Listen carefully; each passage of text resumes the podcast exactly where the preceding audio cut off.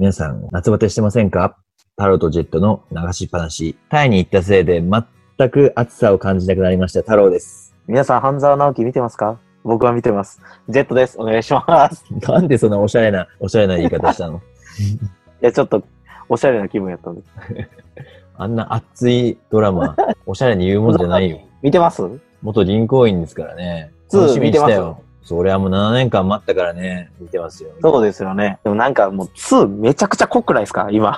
しょっぱなから飛ばしてるなっていう印象が。いや本当にうんなんかもう、感じ的に言えばもう、昔、学生時代うまいと思って食いにとった飯屋久しぶりに行ったらめちゃくちゃ胃もたれしたみたいな感じじゃないですか。全然わかりにくいわ。いや、久しぶりに食うたらこんな脂っこかったっけ？みたいな。そんなのある？何？いや、あるでしょ。スタミナ太郎に久々に行ったら子供の時と違う感覚だったとか？なんかこう、めちゃくちゃ昔めちゃくちゃうまいなと思っとったら、久しぶりに行ったらこんな油多かったんやとか。それ具体的に何さで僕はカツ丼屋なんですけど。カツ丼かい。脂っこくないでしょ、そんなに。昔は結構ペロっていけたけど、うんなんか、今結構きついなってさ最近とは思いません？まあそんな感覚なんです。犯罪ラウンド。あー犯罪の時7年ぶりやからみんな待ってうん待ってじゃないですか。で、うんコロナで伸ばされて伸ばされて、うん。で、始まったから、うん。濃い !1 話から。いやいや、全然期待に応えてくれてる感じするけどね。いや、面白いですよ。面白いけど、もう、うん、歌舞伎感強ないですかもう、今。今回大和田常務2人いるような感じだからね。もうそうそうそうそう。だから、もう歌舞伎なんよ、ずっとっていう感じなんですよせめて演技はちょっと変えてほしかったけど、全く大和田常務と同じ2人いるからね。いや、そうなんですよね。それがまあ面白いですけどね。展開今後気になりますし、面白いねんけど。まあでもその大和田常務のシーズン1での名言で、銀行員たるもの、頭取を目指すのは当たり前じゃないですか。その言葉がね、はい働く上ではすごいモチベーションにつながってますねまあ、働くならばトップを目指せってことですよね。そうそうそうそう意外とドラマに感銘受けるタイプなんですね。めちゃくちゃウケるよ。ドラマはもう自分のなんか生きる道しるべを探しにドラマを漁るみたい意外やな。僕もドラマ好きですからね。結構い、マイクールマイクール全部見てる。な。一応、ワン、あ1話か2話ぐらいまで見て、おもろいかおもんないか判断して、ー見続けるやつもあれば、見続けんやつあるし。うん。うん。ドラマもアニメも、え今日の映画もね、はいはいはい。やっぱり何か得るために見ましょうということで、は今度ドラマやりましょい。やりましょうか。う。はい。じゃあ今日は映画です。楽しみにしてください。それでは始めていきましょう。太郎と、ジェットの流しっぱなし。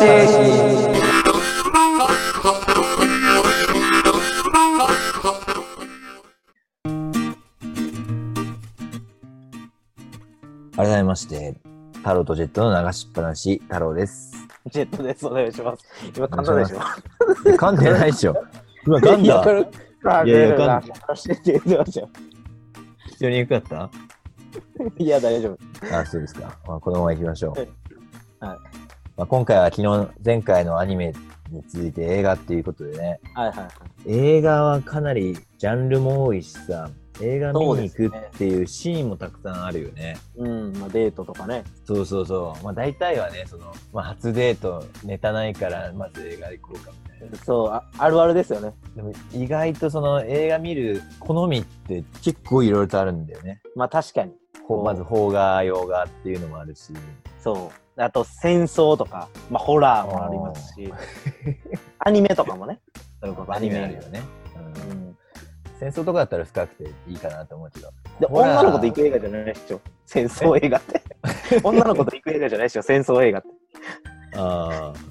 俺結構それ、内容深いから一緒に行って、この子どんな風に考えるのかなとかって思っちゃうけどね。めちゃくちゃ試すやん。まあまあまあまあ。そうそう。だから映画見るとき、相手ってどんな人なんだろうっていうのの指標にもなるし、ああ、はいはいはこれを聞いてちょっと僕と一緒に映画行きたくないなと思わないでいただきたいんですけど、ちょっとジェットのね、ことも、もしかしたら映画でなんか知れればなというふうに思うから、ジェットの一番好きな映画って何？教えてい。よ僕はね、もう、トイ・ストーリー。トイ・ストーリー。はいはいはいはいみんなが知ってるトイ・ストーリー。去年4やって、うんまあ、多分続編はもうない。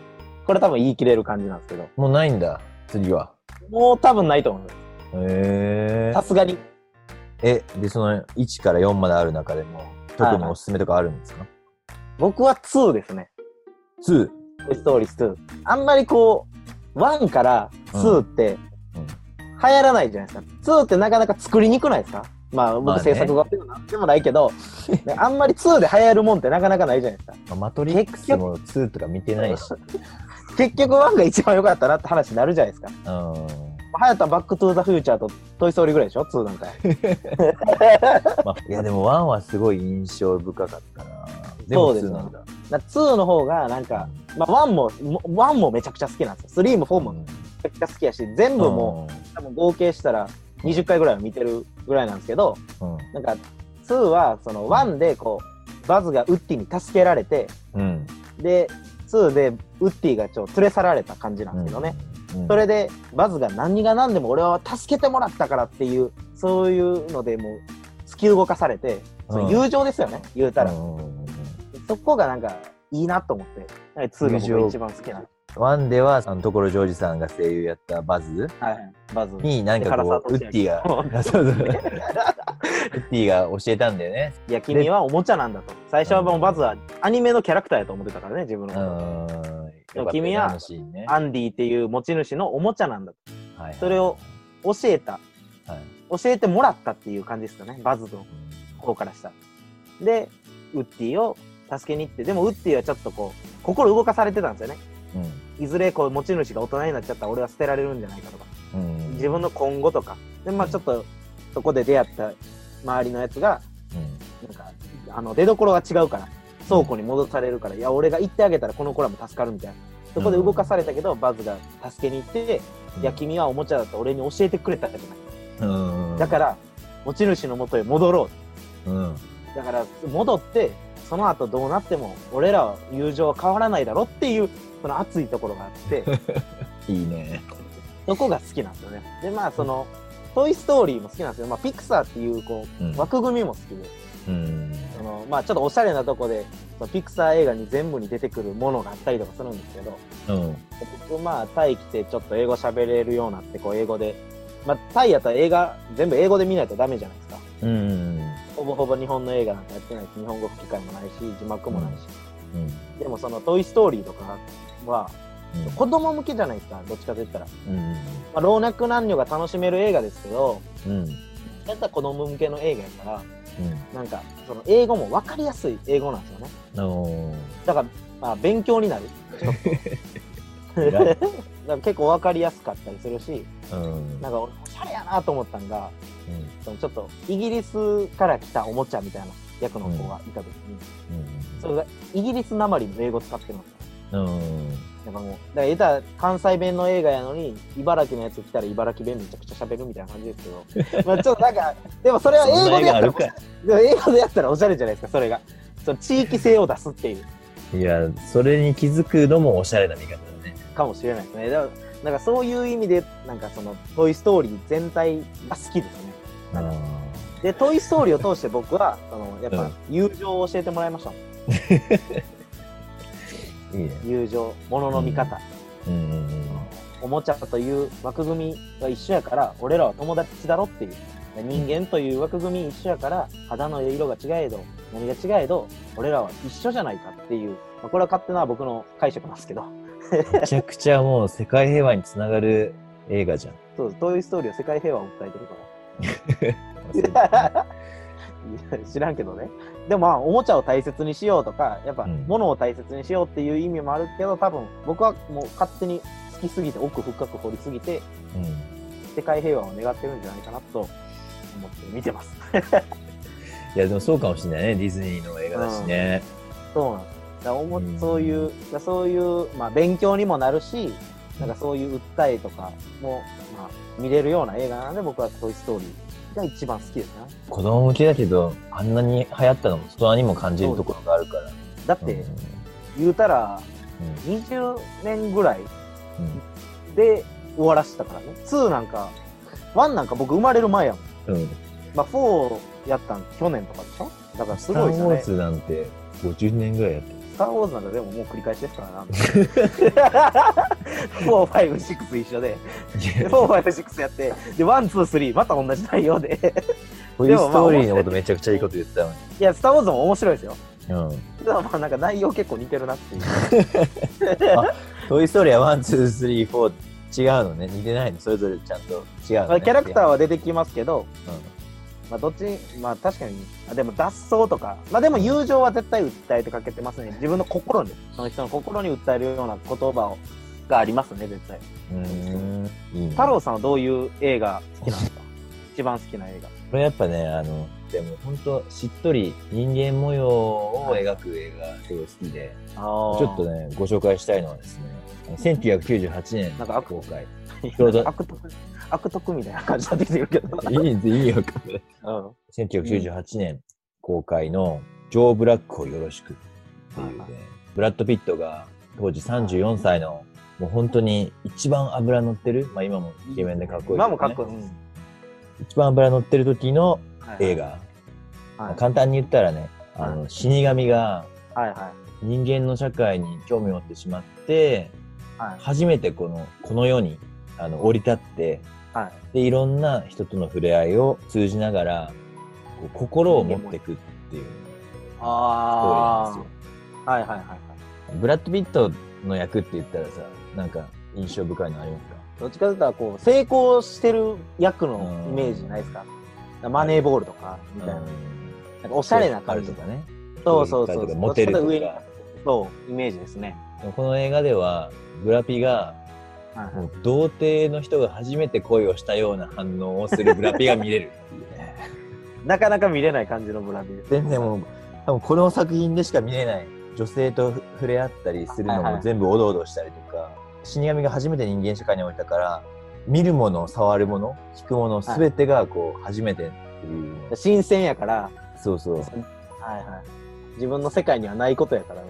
そうそうそうそう。いうちょっとね、なんかあの、死神っていう怖いイメージなんだけど、で、ブラッド・ピットっていうかっこいいイメージなんだけど、それが、それらが全部こう、可愛い感じで、初々しさが見れるはいはいはいと。ころもこの映画のポイントおなんですよね。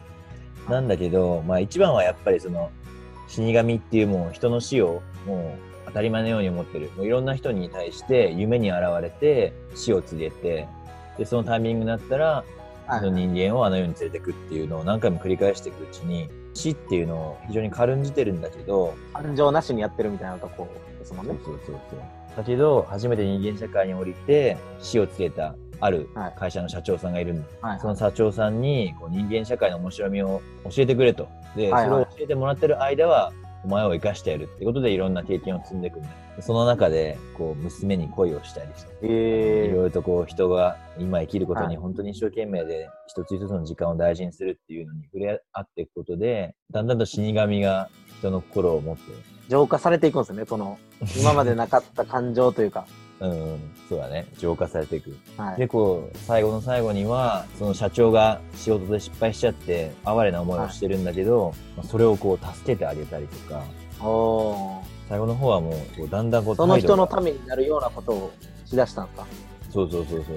どんどん相手に心を開いていくっていう、その、死神の成長ストーリーっていう感じでしょうかね。死神の成長ストーリー。あ あ、だけど、そのおしゃれなんですよね、それがね。まカフェとかで無音で流れてても見れるような感じですか？たそうそうそうそう。めちゃくちゃおしゃれえ死神って言ってるけど、これブラッド・ピットがやってる、で、ブラビがやることによって絵になるっていうのでしょそれもそうか、それもあるしね。もともと見出したのは何やったんですか？そういう。いや、イメージで言ったら、うん太郎さんどっちかっていうと僕はアクションとかそっちの方が好きやと思ってたから、いやいや、そんな全然好きじゃない。で男の人ってアクションとか好きじゃない？うんバーンやってバーンやってどっちが勝ったっていうやつの方が簡単やから、いやいや、そんなことないよ。アクションとかは面白いし、展開あるから。意外とそんなラブロマンス的なものを見ないと思ってたから、僕は。そんなこと言ったら、ジェットがディズニー映画からあんなに深い感情を得てるとは思わなかった。わ。だから僕は不不思議な、不思議というか、なんでなんかなと思って、まあね入り口、、あの、母がブラッド・ピットの大ファンで、そうなん。そう22年前って言ったら、俺だって10歳の時だから、たまたまね、母が見てる、はい。このジョー・ブラックよろしくを後ろから見てて、なんかこれおしゃれだな。しかもブラッド・ピットにアンソニー・ホプキンス。で、この女優もまためちゃくちゃこう美人なそのはい人で、ものすごい絵になる映画なんですよ。お母さんがもともと好きやったのほんならそうそうそうそういうのもそう。で、影響を受けて。まあ、東方神起が好きになったのもそうだし、いやいや、なんかいろいろとね、影響受けてんだよね、なぜか。お母さん。母から。僕も高校の時エグザイル好きだったらお母さんきっかけだから。そうだ、なわけないだろ。いや、ほんとそう誰っすよ、淳好きだったの、お母さん。いや、お母さんは、あの、ガンちゃんが好きやって、時見てて、う僕も好きになったし。まあ確かに、はいでも、トイ・ストーリーも僕もだって、親父がもともと好きやったから、ん。うん。だってやってて、別に親父興味の方変えるじゃないですか、チャンネルとか。一緒に見てたから、家族で。あの、厳しいお父さんがね。うちの親父、アラジンとかめちゃくちゃ好きやから。で、それに影響を受ける。子供ってやっぱ親の影響を受けるじゃないですか。見るものとか考えるもの。うん。ね。うん。やっぱそういうのあるんかなと思いますもん。確だかにね。ジブリ好きな人やったら、親もジブリ絶対好きじゃない そのラブロマンス。僕もそういう映画好きやなんですよ、意外と。結構、全般的に見に行くの好きで、映画を。うん。うん。なんかちょっと見てみようかなと思いました。ブラビーって、そういう表情を見れるんで、ちょっと面白そうやなと。そうそうそう。で、それにこの映画のおしゃ、もう締めがおしゃれで、死神がその人の体を借りて もう何回も放送して22年前の映画じゃん。これから放送するもんじゃないよ。死神がね、人間社会に来るためにはやっぱり誰かの人の体を借りなきゃいけないんですけど、はいはい。死神に乗り移られる前のブラピ、不慮の事故で亡くなっちゃって、その体をあちょうどいいってことで死神が乗り移って、はで人間社会に降りてくるんですけど、はいで、最後そのお父さんと一緒にまたあの世に帰るっていうところで、はい最後に自分が恋した、恋を教えてくれた娘さん、お嬢さんにはいブラピーを生き返らせて、乗り移る前の体に戻してあげて、娘の前に登場するっていう最後のその死神のプレゼントっていうのが映画の締めでした。だから最後は乗り移られる前のやつが生き返って、そうそうそう。そのことひっつくってことでしょ？そうそうそうそうそう。なんか、おしゃれでしょ？ね。おしゃれでしょ。なんか難しいですよね、言葉にすんの。おしゃれが一番簡単なんですよね。映画の、だからもそうう、とりあえず絵になるから、魔法の言葉。絵になる、だい想像だけですけど、そのブラビがそういう役を演じてるとかいうのだけでも、こうブラビって基本かっこいいからもう絵になるじゃないですか。うん。うん。だまあ、その、で、聞いてみたら、その、ブラビがこの、おどおどした表情とか、うんそういうのってね、もう僕が見たブラビの映画は、まあそういうのイメージないから、ちうんょっと面白そうですよね。ぜひ見てみてください。トイ・ストーリーもぜひ見てみてください。本当いや、見たよ。トイ・ストーリーは見たよ。ちゃんと見てるよ、一回ぐらいは多分。だってバズ・ライトイヤーの所ジョージさんの吹き替えがもう大好きで。だから映画、英語でなんて聞いたことないよ。あの僕もだから、うん。どっちかというと子供の時はずっと吹き替えでしか見てないけど、うん。まあ英語勉強しだしてから、内容はもう分かってるじゃないですか、 one、two。うん。うん。だから改めて英語で見て、内容は分かってるから、でも英語でどう言ったりするかっていうとこ見れたりとか、うんそういうとこが面白くて。今、逆に、この前見直しましたもん、もう一。映画を見てはい、英語の勉強したりとか、その英語のイギリス英語、アメリカ英語の違いにおしゃれさを感じるとか、ちょっとジェットのアンテナの張り方の高さに一つね、感心しました。いや、僕は太郎さんがあんなラブロマンス好きなんやと思いましたもん。いキャラじゃねえって言ってくれよ。やずっと俺ポップや来るんやろうなと思ってた。でもありきたりじゃん、それ。ポップ屋だっていいストーリーだけどね、高倉健さん。渋い演技がね。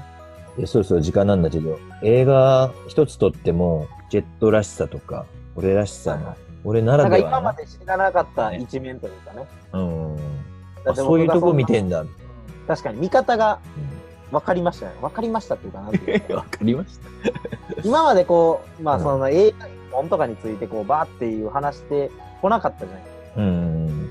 人それぞれ見方あるし、うんうん。そういうとこ知れて面白かったですけどね、僕は、太郎さんのということで、ちょっと来週はそれぞれの、こだわりとかね。て自分のこだわりなんだけどどうなのみたいな。ちょっと久々に、ねうんちょっと凝ったテーマで。そうそうそう。久々に何かのテーマじゃなくて、その自分たちにね、もう一回フォーカスして。